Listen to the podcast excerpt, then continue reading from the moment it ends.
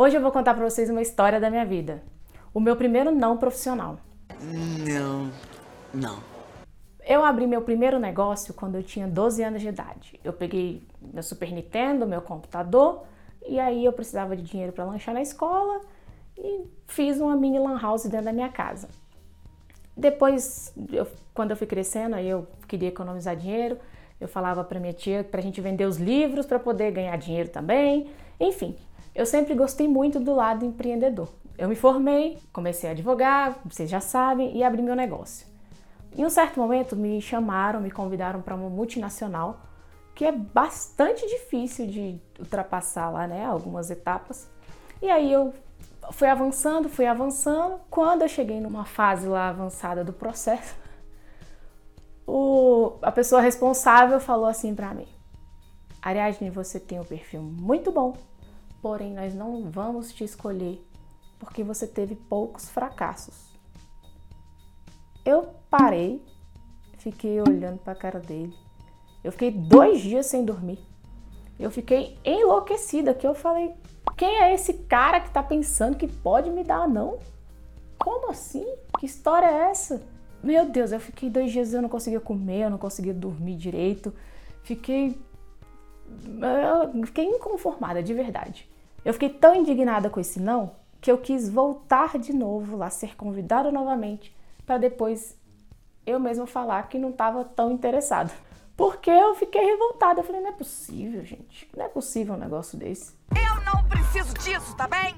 Meu marido tem dois empregos.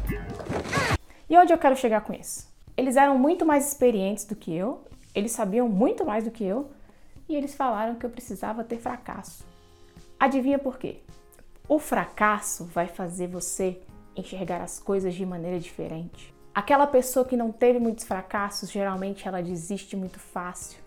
Geralmente ela se abala com qualquer coisa, ela se desespera por qualquer coisa.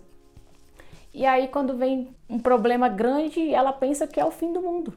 Eu já fui assim. Porém, eu fui evoluindo e fui entendendo. Nossa, essa situação pode ser resolvida. Nossa, isso daqui passa. Nossa, isso aqui também passa. Vamos gerenciar os problemas ao invés de absorvê-los e pensar o seguinte: qual é o aprendizado? Qual é a lição que existe por trás disso? Qual é o dever que eu estou perdendo com isso? É importante que você caia, é importante que você erre, é importante que você fracasse, porque se isso não acontecer, você jamais vai conseguir ajudar alguém a levantar.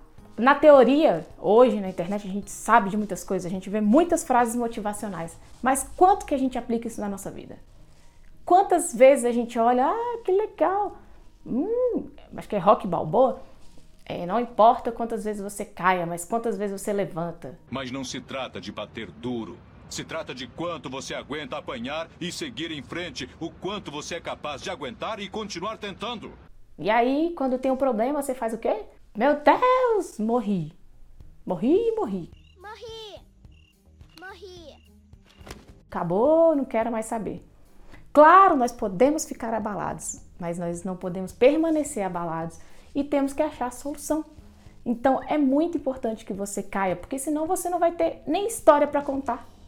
E tenha sempre em mente uma coisa: aquele fracasso, em algum momento, sempre vai se tornar um sucesso.